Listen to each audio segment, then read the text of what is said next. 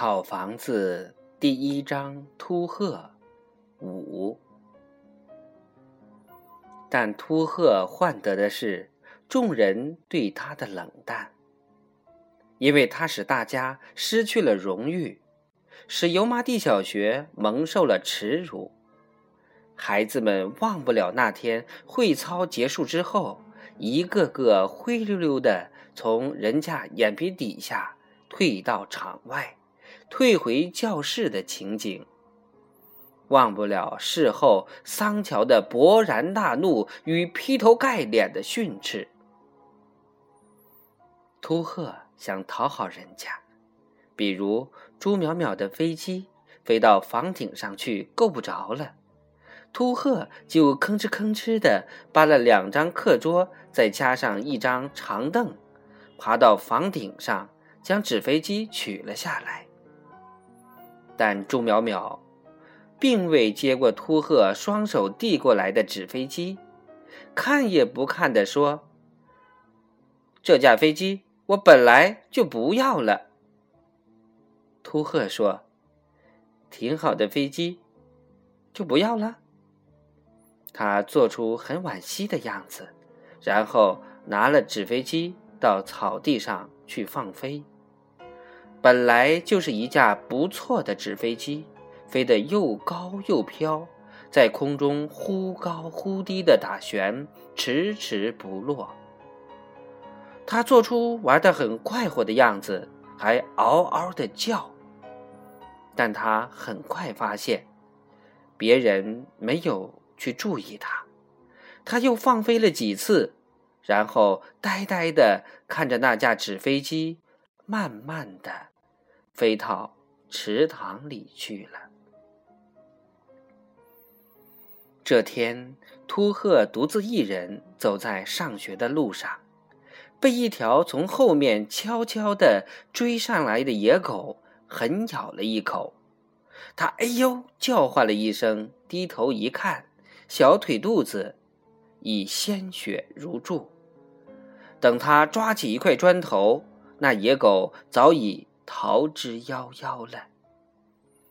他坐在地上，歪着嘴，忍着疼痛，从路边掐了一枚麻叶，轻轻地贴在伤口上。然后他找了一根木棍拄着，一瘸一拐的往学校走。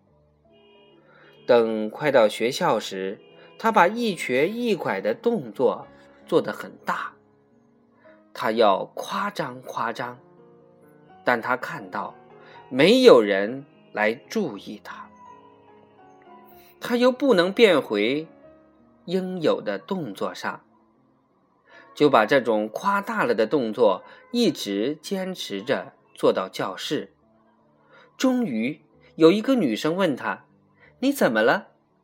他大声地说：“我被狗咬了。”于是他也不管那个女生是否想听这个被狗咬的故事，就绘声绘色的说起来：“那么一条大狗，我从没有见到的一条大狗，有那么长，好家伙！我心里正想着事儿呢。”他悄悄的、悄悄的就过来了，唰的一大口，就咬在了我的后腿肚子上。他坐了下来，瞧起那条伤腿，将麻叶剥去了。你们来看看这伤口，真是个不小的伤口，还清晰的显出狗的牙印。此刻。他把那伤口看成一朵迷人的花。有几个人过来看了看，转身就走了。他还在硬着头皮说这个故事，但没有太多的人理会他。这时，蒋一轮夹着课本上课来了，见秃鹤说：“你坐在那里干什么？”